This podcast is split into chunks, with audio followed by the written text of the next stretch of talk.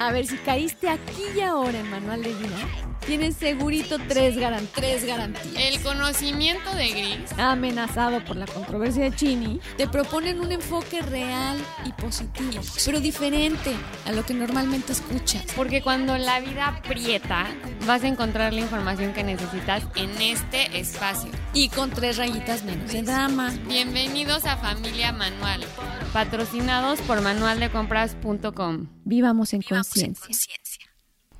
Como siempre, muy contentas de saludarlos, de abordar un nuevo tema. Este tema es un poquito más profundo, no controversial precisamente, pero sí profundo. Vamos a hablar de los tipos de abuso, principalmente el abuso sexual. Y vamos a hablar de abuso sexual a niños, niñas, mujeres, hombres, o sea, lo vamos a hablar y lo vamos a abordar de manera general. ¿Y por qué es tan... Para nosotros era muy importante poder llegar a este punto en el que pudiéramos abordar estos temas, porque son este tipo de heridas que todos conocemos como, como tabús y como muy difíciles de sanar.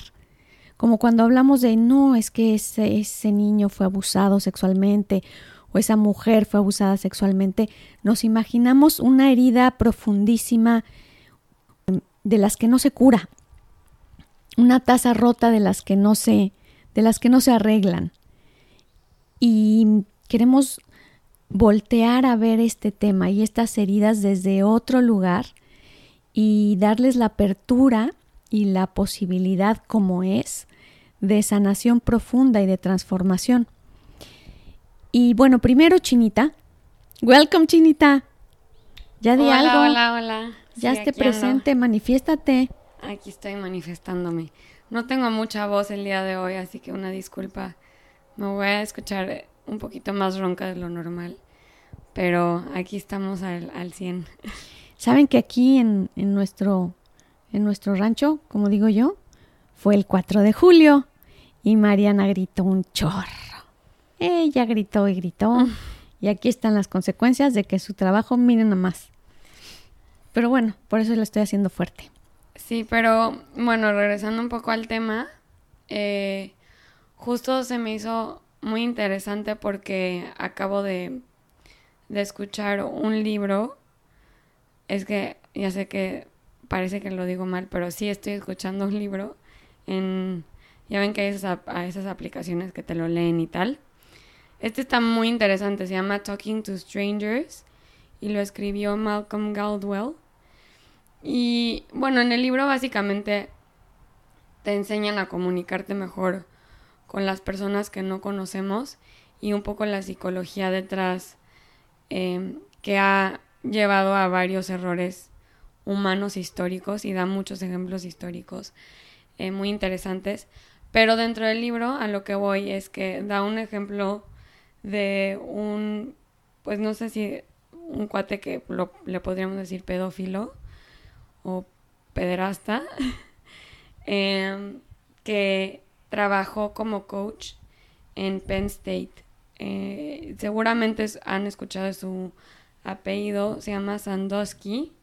Fue un caso muy famoso y muy nombrado en Estados Unidos, pues porque tuvo varias víctimas, pero su caso eh, fue difícil porque las víctimas de abuso sexual que eran niños normalmente mantenían una relación con él como amistosa. Eh, inclusive hubo una víctima que lo fue a visitar ya grande con, con hijos, casado, y quería que fuera el padrino de bautizo de su hijo. Y fue todo un enigma un poco psicológico el, el caso porque ninguna víctima, cuando la trajeron al juicio, admitía al 100 que había sido violado o había sido abusado. Em, entonces las, las clasificaban estas víctimas como unos testigos no creíbles o que daban historias que luego no eran coherentes necesariamente porque por decir a veces decían no la verdad es que yo fui violado o fui abusado por este hombre. Y luego decían en noviembre del 2005, por decir una fecha, y fue en el verano. Y luego les decían, bueno, ¿y qué actividades o cómo ta, ta, ta? Y cambiaban la historia. Y era, ah, no, fue en septiembre del 2001, etcétera, etcétera, etcétera. Entonces, es interesante entender la psicología detrás de una persona que ha sido abusada porque muchas veces bloqueamos eh, el abuso de nuestra cabeza y entonces la historia se empieza a distorsionar porque es tan dolorosa la memoria que causa un impacto tan fuerte que la bloqueamos o la, o la distorsionamos o la cambiamos y no las hacemos creer con tal de no volver a vivir el dolor. Oye, Chinita, eso está súper interesante.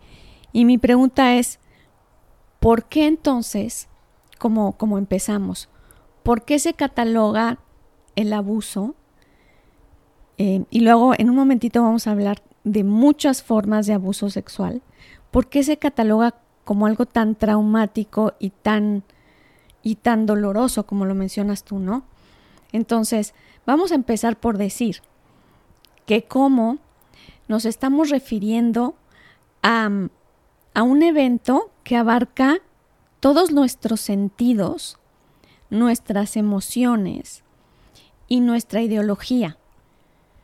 Entonces ahí es donde están tan presentes y tan despiertos los sentidos que hacen una memoria profunda.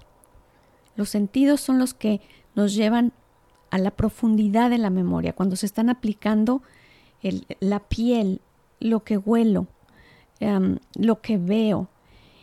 Eso nos lleva a la memoria profunda. Y eso es lo que hace que aquello se mantenga tan, tan vívido.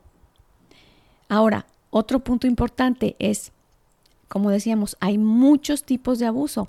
Hay abusos sexuales en los que no hay ningún tipo de roce ni toque. Simplemente es o verbal o, o se trata de una mirada o se trata de una llamada telefónica. En fin, hay muchos tipos de abuso sexual y también hay personas que se sienten abusadas por alguien que no tuvo la intención de abusarlas sexualmente. O sea, se sienten intimidadas o se sienten incluso tocadas o se sienten por alguien que no tuvo precisamente esa intención. También suele pasar. Raro, pero sucede. Entonces, ¿cómo, ¿cómo se define o cómo se marca la intensidad? Mucho es la fragilidad de la persona en ese momento. ¿Qué tan frágil estaba en ese momento emocionalmente cuando sucedió? Eso tiene mucho que ver de cómo va a ser la impronta, cómo va a ser el recuerdo, cómo va a ser el patrón que se ejerza y que se, que se limite en, en el subconsciente. ¿Y qué pasa con esto? Bueno, que sucede que hay eventos que son muy ligeros, que hacen y tienen consecuencias en la vida sexual, emocional de las personas que lo vivieron, que lo padecieron. Y que muchas veces no entendemos a qué se debe esta reacción o este em, por qué no reacciono bien, por qué sexualmente no puedo disfrutar por qué tengo tanto miedo de diferentes cosas, por qué soy tan dura en los juicios sexuales. Eh, y no entendemos precisamente por qué. Otro punto súper importante a decir. Bueno, resulta que por estudios que se han hecho, y esto es por los estudios que se han hecho, por investigaciones, preguntas, encuestas, pero imagínense los muchos a los que no se ha llegado y no se ha preguntado y, el gran silencio que se guarda al respecto. Pero se está hablando de que el 70% de la población, ya sea hombres o mujeres, en su vida de alguna manera van a tener algún tipo de abuso sexual. Sentir o sentirse afectados por algún tipo de agresión sexual. Estamos hablando de un chorrísimo de gente que de alguna manera lo va a vivir. Podrá ser muy leve, podrá ser muy fuerte, pero están, están en ese espectro. Ok. Ahora, parte de lo que decía Marianita, ¿qué pasa con el agresor? ¿Qué pasa? ¿Dónde están todos esos, todos esos agresores, no? Es un demonial de agresores. No, y hay extremos, o sea, este era un extremo muy no, no, bueno, fuerte. o sea, este era como literal un predador, pero, pero hay personas que pues eh, igual y fueron abusadas por alguien que no es alguien como un abusador en serie, por decir algo, no. No es alguien que constantemente está abusando, pero igual y el, el acercamiento fue muy invasivo o, o sea, entonces no necesariamente te sientes con la capacidad de quejarte o de decir algo en su contra, porque dices, bueno, no es una persona mala la que me agredió, pero yo me sentí eh, abusada, de cierta manera, o el acercamiento que tuvo hacia mí fue muy invasivo y hasta la fecha cargo con ese dolor. Entonces, la seriedad o la emocionalidad detrás no se limita por la persona si es buena o mala que o sea, la que te lo provocó, no necesariamente la tienes que catalogar como buena o mala. Simplemente el hecho de que te sentiste incómodo, el hecho de que te sentiste abusado, ya es suficiente para decir y platicarlo y tratarlo y, ir más profundo, ¿no? Exacto. Esa es la precisa invitación de hoy. Primero entender que que alguien que se ve necesitando abusar está tratando su subconsciente de, de, ser el patrón. Si fue abusado por un papá, cuando sea papá, muy probablemente su subconsciente le va a decir o lo va a llevar algún tipo de abuso porque eso es un papá. Y eso es a nivel subconsciente. Por eso es que hablamos tanto de que los los niños o las personas abusadas suelen ser precisamente los abusadores del futuro. Y, eso no es, por supuesto, una regla, pero, pero sí sucede precisamente por ese patrón que se queda en el subconsciente de cumplir un papel de quien los abusó. ¿Ok? Entonces, ¿qué pasa? Que resulta que el abusador también fue abusado. Fue abusado y muy probablemente siente una bueno, en la mayoría de los casos, que no son más patológicos, hay una profunda culpa de cumplir un papel que no entiende por qué es esa urgencia de hacerlo y por qué es esa necesidad y se sienten monstruos. En el caso de que sean conscientes o en el caso de que sea algo más serio. Les digo, por desgracia después, aquí tiene mucho que ver el alcohol, las drogas y demás, en donde hay mucha inconsciencia. Y digo mucha inconsciencia porque muchas veces el abusado es el que está, está bajo la influencia de alcohol o drogas, o el abusador, o ambos.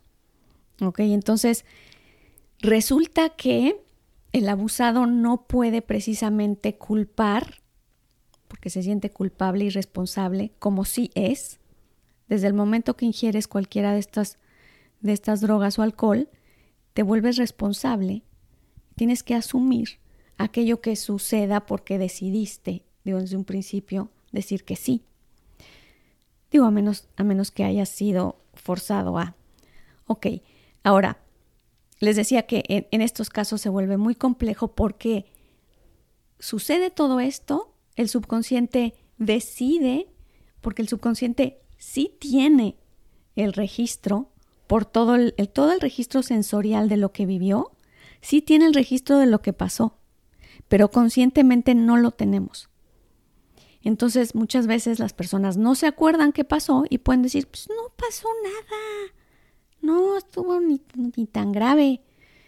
Y, y resulta que sí, para el subconsciente sí fue algo muy serio y sí fue algo muy grave y sí puso muchos candados a nivel emocional, eh, a nivel subconsciente resulta que yo ya no puedo responder igual sexualmente porque lo tengo como algo peligroso o como algo doloroso y no entiendo por qué. O inclusive como algo como sucio, ¿no?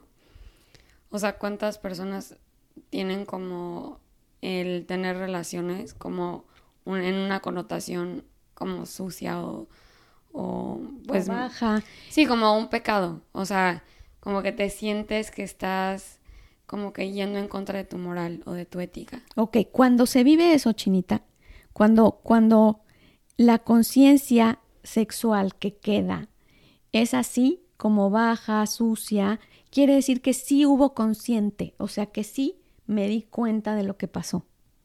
Mm. Y entonces sí está esa connotación que alguien en, en, algún pasado donde hubo alguna emoción, así lo calificó. No, es una porquería, es una sociedad que gente de veras tan, tan baja o pervertida. Ajá, bueno, cuando alguien lo calificó así y yo así lo percibí emocionalmente, entonces ahí sí la culpa despierta y es la que está trabajando. Cuando no, cuando hubo toda esta influencia en la que yo estuve de alguna manera no consciente, la respuesta del cuerpo es diferente. Em, puede ver anorgasmia, puede ver impotencia, puede ver, perdón, a ver, disculpe puede haber todo este tipo de situaciones que no hablan precisamente de culpa, sino de que no entiendes por qué tu cuerpo no responde o no entiendes por qué algo te da miedo o por qué no lo entiendes. Pero es esto que sucedió eh, de manera no tan consciente y que el subconsciente dijo, hey, aquí sellado. Por aquí no entras porque está peligroso, te duele, te lastima. Creo que es el, el tabú de no hablar sobre los abusos, porque yo estoy segura que, como tú dices, o sea, el 70%, o sea, de 10 personas que conoces, 7 han vivido algún tipo de abuso, ¿no?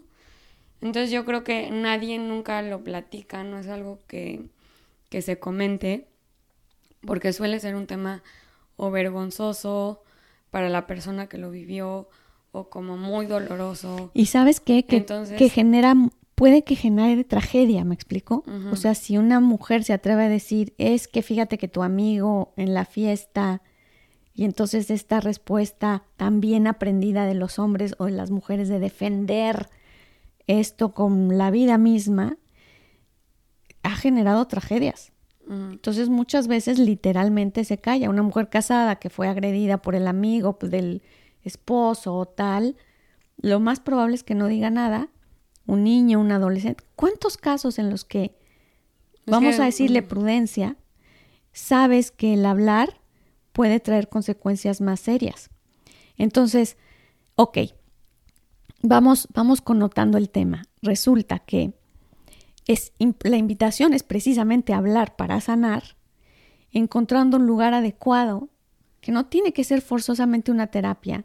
Sí, claro que funciona una terapia, pero puede haber muchos espacios. Es más, se puede simplemente escribir. Escribir, escribir.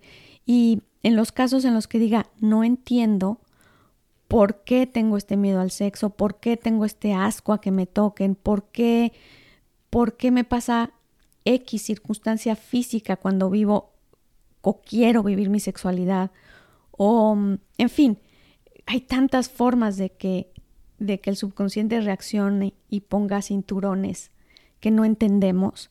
Escribirlos, escribir, escribir, porque tengo esta culpa tan grande, ah, ya recuerdo, pasó esto, tratar de recordar olores, situaciones, sensaciones. Recuerdo sus dedos, recuerdo, recuerdo lo que vi, recuerdo a lo que olía, recuerdo qué música, ¿ok? Cuando, cuando puedes ir a ese lugar y estás ahí escribiendo, puedes hacer lo, lo socialmente prohibido. O sea, escribir si puedes mentarle su madre, escribir si decir, sabes que te odio, es que, es que no puedo creer que te escribir, escribir, escribir. Y después volver como aún escribiendo, hay que cerrar ese ejercicio volviendo a la reconciliación, a decir, entiendo hoy desde este espacio más maduro que esto, esto fue el pasado, esto quedó atrás, esto no me define, hay otras oportunidades, esto era una forma de verlo, hoy decido verlo desde otra forma. En fin, abrir, abrir. Y mientras estoy escribiendo, estoy accesando de otra manera al subconsciente. Eh, no igual que la respiración, como decíamos, digo, no es una, no es precisamente un acceso directo, pero sí es muy bueno y, es un ejercicio maravilloso hacerlo porque sí accede. Em, digo, lo que, lo que dices en mi opinión está muy fuerte porque yo nada más me lo imaginé y dije, o sea, visitar otra vez ese lugar e imaginarte, no sé, el cuarto en donde fue, el olor, o sea, la persona que físicamente te agredió, o sea, yo me acuerdo nada más de películas que y nada más acordarme de las películas digo, no nunca en mi vida querría volver a visitar ese lugar, nunca. O sea, yo también por lógica lo guardaría como en un closet con un candado de 8000 potencias con tal de nunca volver a revisitar ese lugar y volver a sentir esa presencia o esa esencia o no sé, como que puedo entender perfectamente por qué todos lo esconden o lo camuflajean o lo disfrazan, porque el atreverte a nada más revisitarlo, creo que es como que lo más... Bueno, pasa, pasan dos cosas bien importantes aquí, mi chinita. Resulta que la mayoría de las personas lo revisitan y vuelven a ir a ese lugar mil veces, mil veces, vuelven a vivir esa experiencia mil veces, simplemente el recuerdo está constantemente llevando a estos, em, vamos a decir, se hace como como una avenida mental al que por muchas circunstancias o emociones vuelves a accesar al recuerdo. ¿Ok? Y entonces no es difícil hacerlo cuando de eso se trata. Ahora, sí sucede que hay bloqueos en el que se van literalmente la experiencia del inconsciente. Ok. Pero eso no implica que haya puesto muchos candados que te limitan tu vivencia. Puede haberte de verdad Puede haber un hombre totalmente impotente que no entiende por qué, ni dónde, ni cómo, por alguna experiencia que está en el inconsciente. Ok, entonces, em, la verdad es que esos casos es, difícil llegar, es difícil, em, normalmente, no, es difícil, sí, la sanación es muy difícil porque está verdaderamente, lo que pasa es que empieza a haber situaciones patológicas, mentales, em, en las que no entiendes porque empieza a haber emociones o empieza a haber enfermedad física en las que no se entiende qué está pasando. Y sí vale la pena definitivamente ir a una terapia, en la que sí hay mucha más posibilidad de accesar. Ok, pero en estos otros casos en los que decíamos, bueno, no es algo a lo que acceso, sino que verdaderamente ya logré guardarlo y dejarlo en un cajón. Si tengo cualquier tipo de experiencia difícil, desagradable o no entendida en mi vivencia diaria, yo vuelvo a ese lugar y lo sano. Y hay que volver a ese lugar y sanarlo, porque necesitas ir a verlo desde otra perspectiva, desde otro entendimiento, desde un lugar mucho más sabio, de manera que no siga enfermándote.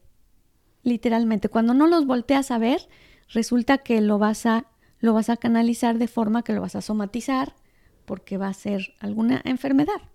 Sí, porque si lo piensas, cuántas emociones hay detrás de la víctima de un abuso. O sea, muchos podemos sentir culpa. Y del victimario, Chini, también del victimario. Sí, ya sé, pero ah, bueno, ahorita hablando de la víctima, eh, o sea, podemos sentir culpa porque igual y no nos defendimos lo suficiente o en el caso de que igual y tomaste demasiado, como que igual te sientes en esa posición de que no sabes si diste consentimiento o no, o por qué te pusiste en esa situación, o qué hizo que provocara a esa persona hacerte. Entonces, creo que muchas veces le damos demasiadas vueltas a lo equivocado, a cómo yo jugué un rol en esa en ese abuso en vez de verlo desde... Porque cuando tú tratas de entender de cómo te encontraste en esa situación y cómo pudiste haber sido tú la víctima, em, ahí es donde te empiezas a enredar y empiezan a salir muchas más emociones negativas a que si lo ves con otra perspectiva y con otros ojos, de decir, ve, esto fue lo que pasó, esto es lo que siento a raíz de, del abuso y lo tengo que trabajar. Estas son las zonas de trauma, estas son las emociones que tengo, ¿sabes? Exacto, pero pasa algo también, Chini, que tenemos que entendernos y acompañarnos dependiendo del temperamento de cada quien en los diferentes en las diferentes fases del después del abuso. Existe también quien quien sale adelante o digamos que se hace de coraje y de fuerza gracias al enojo. Está enfurecido y quiere ver que ese fulano o fulana sienta lo mismo. Y a ver, para que veas lo que se siente. En fin, hay muchas reacciones. Pero, pero hay que entenderlas como parte del proceso y, y no dejarlas ir y no dejar de acompañarnos. Em, lo que queremos también hoy aconsejar es, es normal tener todo este tipo de reacciones pero es importantísimo tener quien nos acompañe si de alguna manera o en algún momento vivimos un abuso, abusamos a alguien, abusamos de alguien y vivimos una gran culpa o em, no recordamos qué pasa, pero yo tengo síntomas que no entiendo, es muy importante volver a ese lugar y hacernos acompañar muy importante. Eh, puedo decir que este es el mensaje básico. Sobre todo decir que sí hay sanación, que sí, claro, claro que esas heridas se sanan plenamente, sí, sí, claro que sí. Ya basta de ese tabú de decir, guárdalo, mira, lo vas a llevar contigo, pero no, no, siempre está la posibilidad de que el corazón logra verlo. Yo soy como un poco necia en esto de hablar de cuando la mente y el corazón. La mente son todas estas ideas, pero cuando el corazón habla es que hay una sabiduría que entendió. E, a eso me refiero. Bueno, entonces, sí llega un momento en el que este corazón habla y hay una compasión por lo que sucedió. Y luego llega otro espacio todavía más adelante en que hay una compasión por el que me lo hizo decir, sabes que estaba en un lugar de muchísima ignorancia, estaba en un lugar, no estoy diciendo que lo voy a amar ni que lo voy a hacer mi amigo, no, simplemente voy a entender la situación, o sea, entender es dejar que el dolor se haga cargo, ¿ok? Y después, no me van a creer, pero es real, lo más difícil de todo es perdonarme por la experiencia vivida. Esto es increíble, porque las personas abusadas, resulta que el paso más importante y más difícil de lograr, normalmente el último, es lograr perdonar el que yo haya vivido esa experiencia. ¿Por qué tenía que ser así? ¿Por qué tenía yo que vivir esto? ¿Y, por, qué, por qué ese tache en mi historia? Eso es increíble, que es lo más difícil de la situación. Entonces todos estos pasos son mucho más fáciles cuando alguien que no está inmerso en ese dolor te los puede hacer ver. Sí, bueno, interrumpiéndote poquito, también creo que el comunicar y aprender a comunicarse sobre el tema, o sea, si tú fuiste víctima, encontrar un espacio en donde puedes platicarlo y donde puedes encontrar ayuda, pero también socialmente, entre amigos, entre familiares, como que no hacer el tema un tabú y sentirse cómodos platicando un poco de la situación, porque uno lo dejas de ver como algo tan grande y como un monstruo que te puede comer y que eres el único en el planeta Tierra viviendo ese dolor. Dos, el comunicarlo te puede traer soluciones, te pueden sugerir eh, métodos, personas, eh, lugares a los que puedes ir. Y además, también puedes ayudar a que alguien en un futuro no sufra el mismo abuso porque tú te quedaste callado, ¿no?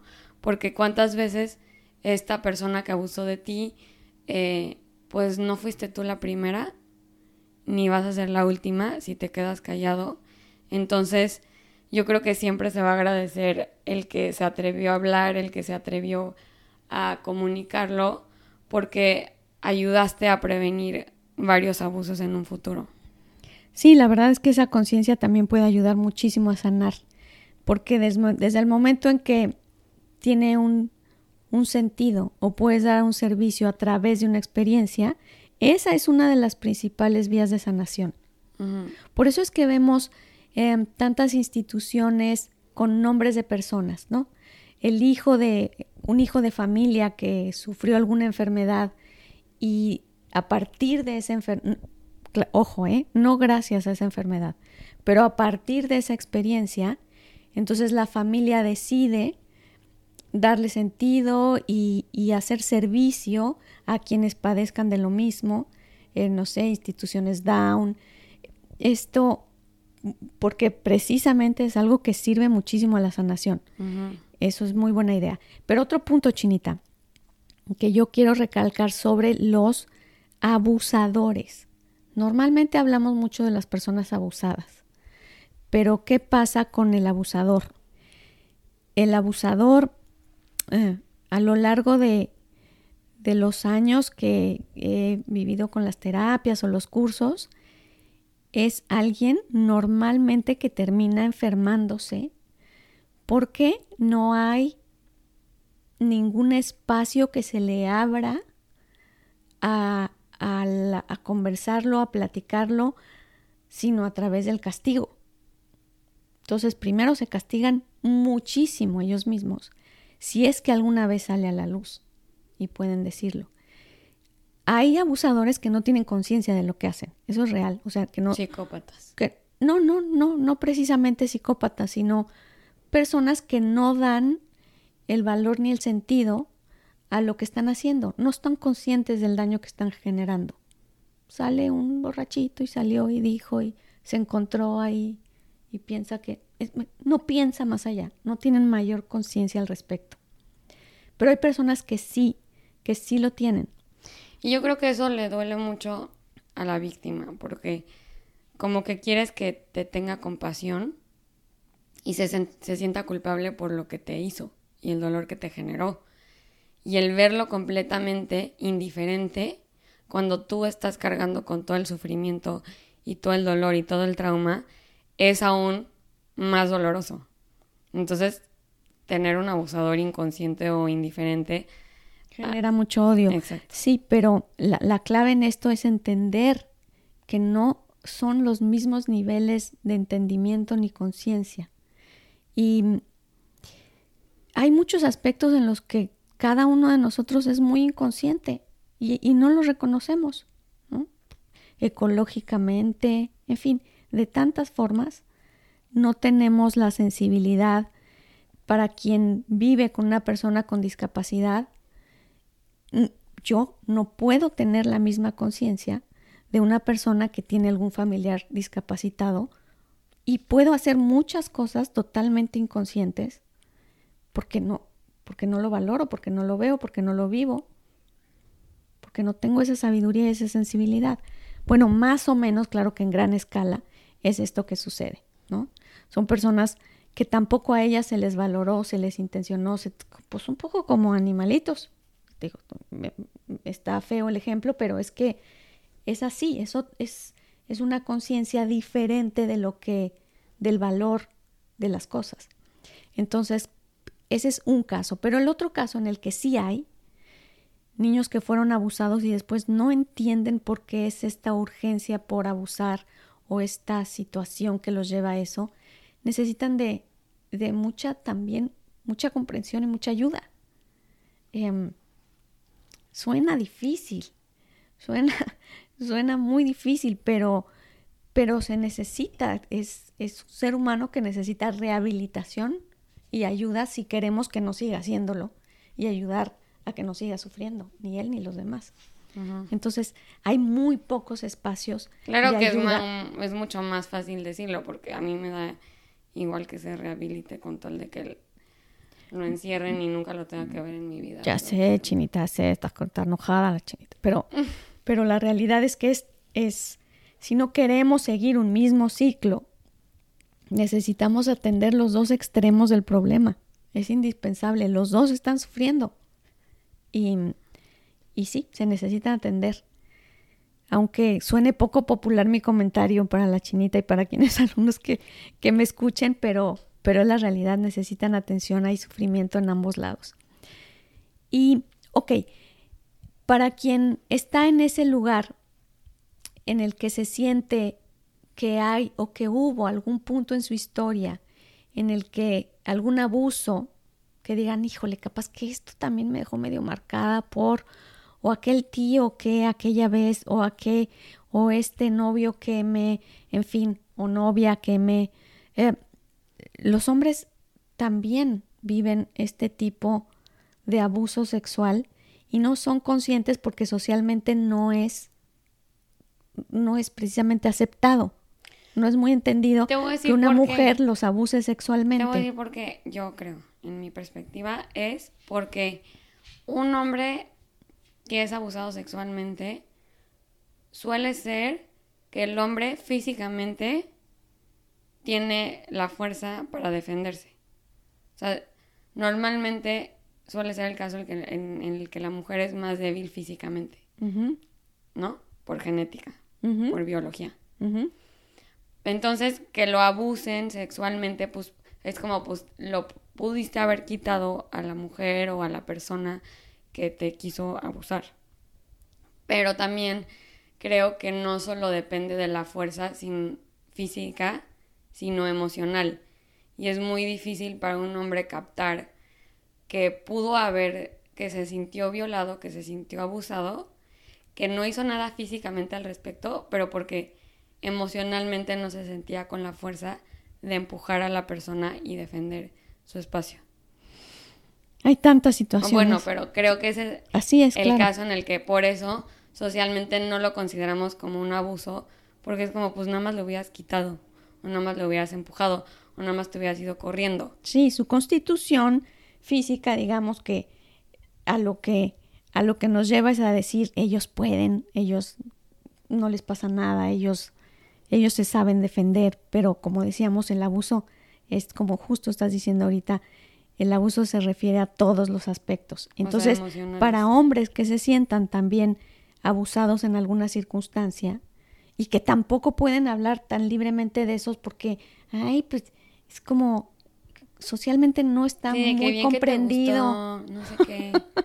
no está muy comprendido esa situación, pero cada uno de quienes nos, de quien nos escucha, por favor, analícelo y vea si de alguna manera se sintieron abusados en alguna circunstancia, en algún momento, y, y vamos a usar de entrada esta primera terapia de escritura en la que lo que vamos a hacer es hacer durante varias noches, varias tardes, no importa, un ratito que encontremos durante el día en la que recapitulemos.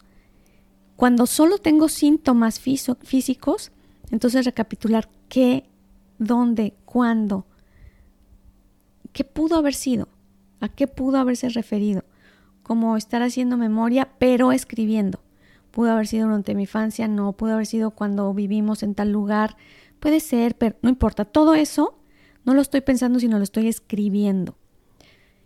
Y cuando llego y ubico qué lugar o qué espacio puede ser, ahí entonces sí me explayo y explico con lujo de detalle. Y entonces sí me desahogo. Todo lo que socialmente no fue aceptado, no hubiese sido aceptado, o yo te hubiera acusado por esto, o lo más indignante fue esto, o odio tal, o qué crees, sí, sí te odio, estoy diciendo que ya lo olvidé o qué tal, pero estoy viendo que no. Y entonces eso es también una forma de conciliación. La idea es que cada, eh, digamos que cada sesión de escritura tenga al final una conciliación. sea, yo poder entender, em, ver desde otro lugar positivo, más amoroso, más sabio, más entendido, más claro al final. A ver, ya, ya me desahogué, ya dije todo esto tal, y creo que, pues aquí estoy exagerando un poco, aquí la verdad es que ni siquiera tenía la intención, y la verdad es que así ella fue la que contestó y yo no contesté, en fin, poder reescribir esa historia en la que hay mucha emocionalidad y a veces hay poca claridad. Entonces, eso es lo que queremos, ver con otros ojos lo que sucedió y esos ojos tienen que ser mucho más maduros de los que lo vivieron. Y esos ojos son los que nos van a llevar a madurar la experiencia, a darle un sentido. Nunca agradecerla, pero sí a darle un sentido a lo que hoy es parte de mi historia. Y, y mm, esta certeza de que todo lo que es parte de mi historia, si yo así lo decido, viene a enriquecer. Y tengo que buscar de qué manera esto que, que, suena a rayos y que, huele a rayos y que la experiencia se sintió espantoso, ¿cómo puedo hacer que enriquezca mi historia? También, o sea, y un tema aquí medio controversial o no muy aceptado es que sí, por ejemplo, de la experiencia, como tú dices, que a veces de los abusados nacen los abusadores. O sea, tú te encuentras escribiendo y haciendo la terapia y te das cuenta como, o sea, por tu culpa, a mí me excita X cosa, que es, me siento asqueroso, me siento repugnante, porque es algo que socialmente o moralmente está mal, eh, entonces no es enriquecedor eso. O sea, te enfermo, o sea, está como... Órale, Chini, qué rebuscado tu ejemplo, no, pero, pues muy real. Sí, sí, sí, sí, sí. O sea, sabes, como que primero está la parte, o sea, está muy feo, porque primero eres víctima de un abusador y luego te conviertes de cierta manera en él por el dolor. Entonces, como que... Ah, y entonces en un ratito... Entonces es como el doble castigo. Hace cinco minutos estabas odiando a ese que no quería saber más que que lo castigaran. A ver, o sea... No, no, no, no, lo acabas de decir hace cinco minutos. Sí, o sea, y porque... Yo quiero que lo castiguen y que lo encierren. Porque igual lo vas a odiar si fuiste víctima, pero lo entiendes porque luego pues tú viviste la misma historia. ok, ok. ¿Qué crees que va a ser tu mejor herramienta para poder perdonar? Qué fuerte mi palabra, ¿eh? Que a veces las personas, solo Dios perdona. No, no, no. Dios, Dios en su perfección no necesita perdonar, nosotros sí. Y entonces desde este lugar, poder perdonar es comprender. Comprender.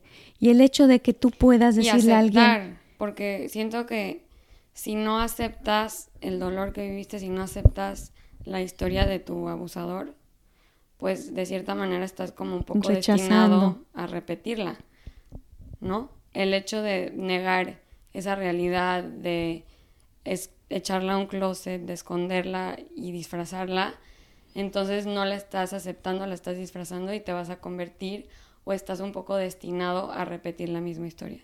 Ok, cierto, ciertísimo. Pero em, todo se vive un proceso, como el famoso proceso del duelo, ¿no?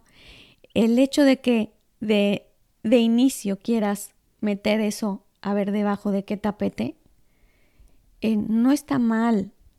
Es simplemente darte un tiempo y reconocer que no estoy listo y que voy a estar listo. Pero ahorita duele mucho.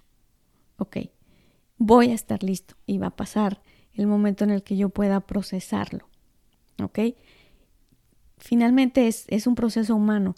Pero este ejemplo tan lindo que diste en el que cuando te sientas a escribir y decir te odio, porque por tu culpa me veo como infectado del mismo virus, vamos a decir. ¿Ok? Entonces, ¿quién mejor para entender y sanar lo que a lo mejor tú no, el agresor no tuvo oportunidad de? muy probablemente, porque no se dio el tiempo o, o era simplemente em, odiar y, y, olvidarse de quien a su vez lo agredió. Pero una parte importante de sanar es perdonar al agresor porque es lo mismo que estarte perdonando. Es exactamente lo mismo que perdonarte. somos un espejo finalmente y el mundo interno se ve afuera. Entonces poder perdonar a este que te agredió y que por su culpa te convertiste es perdonarte. Es un proceso y es amorosísimo. No es fácil, pero se requiere esto, tiempo. Así que bueno, los invitamos.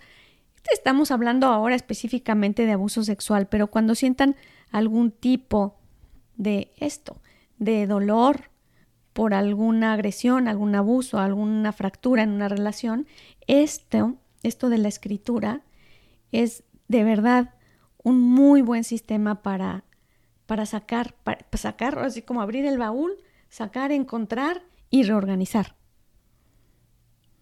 Y uno no se imagina qué grado porque conscientemente dicen, ay, ¿qué sirvió ya? esas hojitas, y ¿para qué? Pero realmente al subconsciente sí le es muy útil que, que actualicemos la información. Ya no soy una niña.